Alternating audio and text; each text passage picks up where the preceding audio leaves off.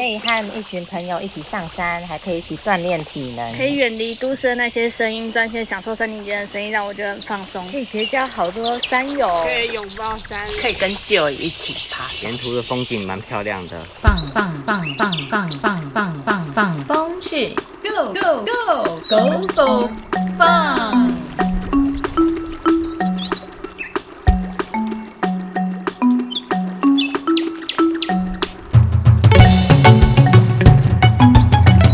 迎收听放风去，嗨嗨，我是苏玉黛，嗨嗨，我是吴佩瑜，我是张子琳，嗨嗨，我是黄晴雨。今天大家都很嗨哦。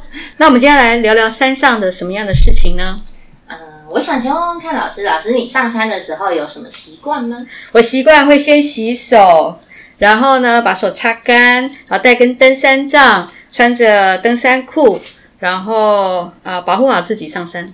哦，好啊，老师，我觉得这这是很好的习惯。那其他人呢？其他人你们有什么样特别的习惯吗？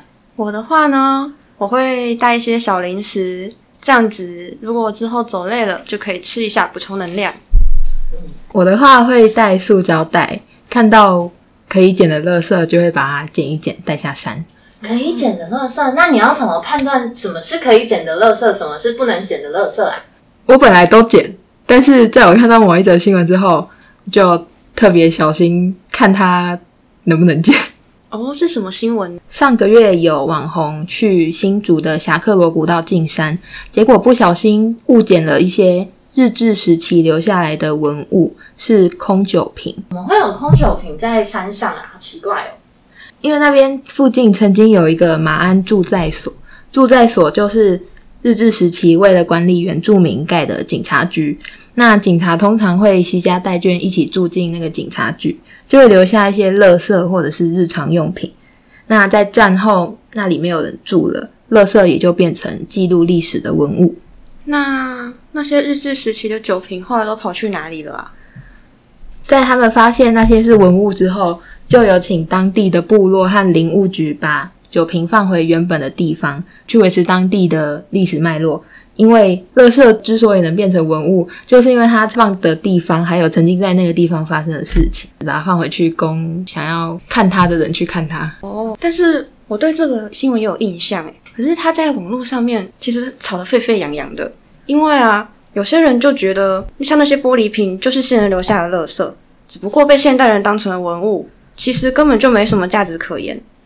不过也有一些人他是站在无痕山林的立场，觉得。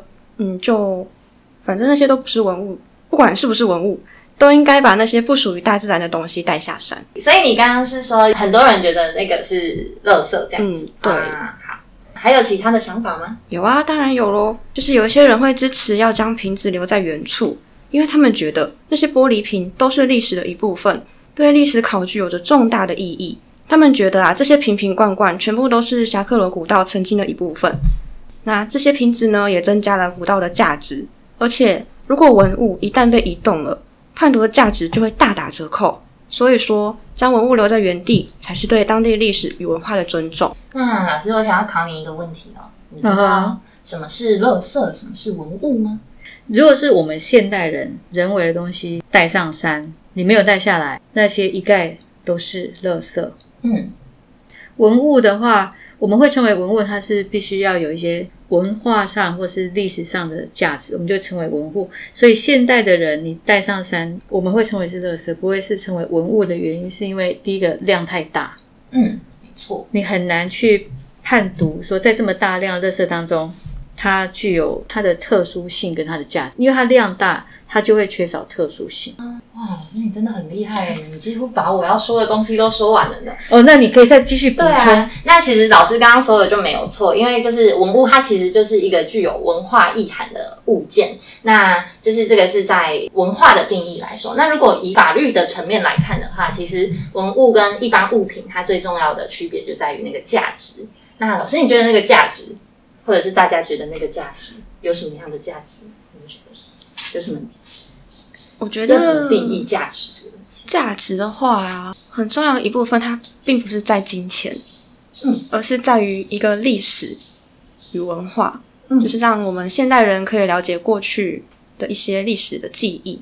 对，没错。那其实就是这些文物在过去可能也都是不值钱的垃圾，可是它在现代之所以有价值，就是因为它可以帮助我们现代人，或者是在更之后的人去复原以前的人的生活点滴，还有物质文化。那那些东西都是不会被记录在呃文献里面的社会实景。那如果以这一次的争议来看的话，这些以前是垃圾，然后现在看起来也很像垃圾的酒瓶，之所以有价值，然后而且被长期的摆放在那边，就是因为我们可以用它来想象，还有推测以前那片山林发生过的事情，还有古道跟住在所为什么会在那边，然后日本警察还有原住民是怎么样在那边生活的。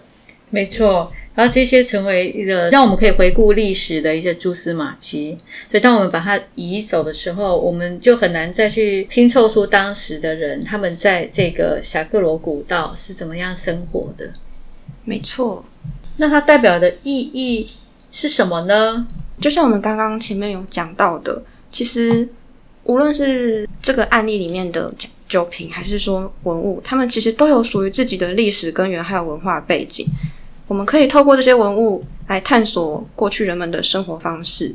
所以说，文物它跟一个地点的连接非常的强。当居民离开之后，他们曾经生活过的记录就都藏在这些文物当中。然后，如果举个例子的话呀，像这次的侠客罗古道上面这些酒瓶，他们是日治时期住在所遗址中发现的。那透过这些酒瓶，它原本所在的位置，就可以让学者去了解最后使用的是原住民、汉人还是日本警察。而且，如果瓶身还留有印记的话，更可以帮助那些专家查到品牌的名称，还有在哪里生产、贩卖、价值的高低等等，进而去了解当时人们的生活习惯，然后重组那个时候日治时期的一个影像。没错，举例来讲，假设我们看到了酱油瓶，又其他的锅碗瓢盆，我们就可以比较能够推测的出来说，这可能是他们当时的厨房。对，那他们厨房，我们可能发现他们一些呃遗留下来的，比如说生活的用品，都桌子、椅子，那我们可能可以推说，啊，这可能是他们的客厅，或者是办公室，或者是其他的一个房间。那如果每一个东西我们大概都可以看到的话，或许我们就可以拼出他的生活的空间。他们当时在这个住在所，他们如何去安排他们的呃空间、他们的进出，那他们的建筑的、呃、方式，啊，他们如何生活？嗯，甚甚至说它这个物品哦，如果说我们然后看到这个呃瓶子，我们就可以知道说，呃、刚才子琳有提到产地嘛，那我们就可以知道当时的贸易是怎么样的流动。那为什么这个生产地的产品它是如何的进到假设侠客罗古道，它是怎么样进去的？是由谁带进去的？那他们的交易的过程会是怎么样？而是谁在使用？是日本人使用，还是原住民使用，还是扶老人在使用？它其实都可以帮助我们对当地人的生活有更多了解。没错，不过啊，在这个文物留在山上，还有在进山，例如说有一些环保人士。他们其实之前就会有一些冲突，像是会有一些人基于现代环保的立场，觉得山林就不应该有任何的人造物。可是也有很多就是呃，例如说像是考古学家啊，或者是遵守无痕山林的准则的人，就会认为其实现代的这些垃圾、现代的人造物，因为就像刚刚老师讲的，量太大了，没有一个特殊性，然后也有可能会危害到其他的生物，所以才不应该留在山上。可是那些具有历史文化意涵的东西，也不可以呃轻易的去触碰，那可能就会破坏当地的地景这样子。那其实，呃，我觉得可能双方的论辩都有一些他们特别关心还有注重的事情。可是，呃，其实就结果来看的话，他们的出发点其实都是好的，因为他们都想要做一些事情，然后都是为了，例如说为了人类，为了生物这样子。那也不代表环境保育还有文字保存就是完全的对立。那我们其实现在应该要思考要怎么去平衡这两个东西。除此之外，除了就是像政府跟法律在这上面会有一些严格的界定定之外，我觉得公民之间彼此也应该要再多讨论一下。哦，对于这个冲突跟争议的地方，有没有同学要再补充的？嗯，我觉得这种它是可以移动的物品，它不是说像房子或是遗迹那种，你根本没办法把它拆掉。玻璃酒瓶这种小东西，我觉得它应该还是放在博物馆保存会比较好。这样也不会再有人把它当成垃圾就丢掉了。而且玻璃瓶其实有时候是蛮容易去让野生动物受伤的。哦可是我觉得文物还是要留在原地比较好吧，因为这样就可以追踪它整个更清楚的历史脉络。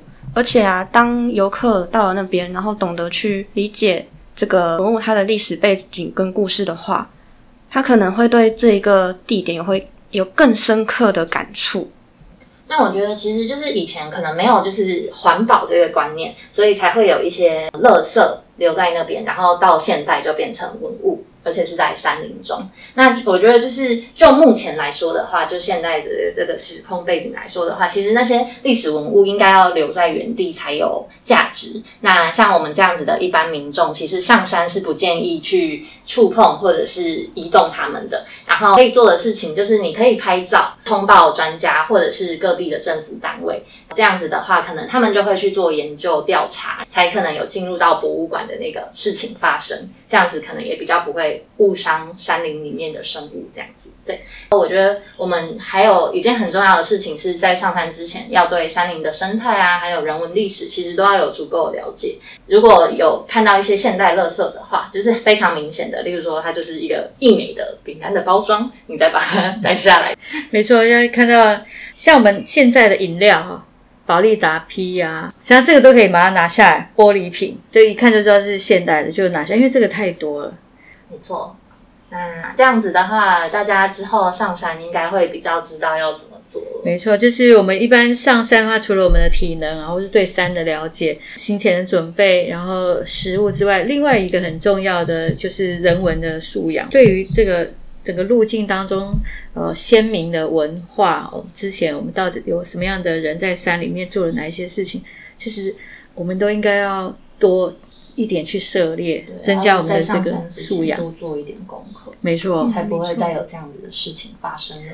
对，然后也要爱山敬山的呃态度跟行动，这样带乐色带上去是不错的一个很好的行为，可以随手捡乐色。对，没错。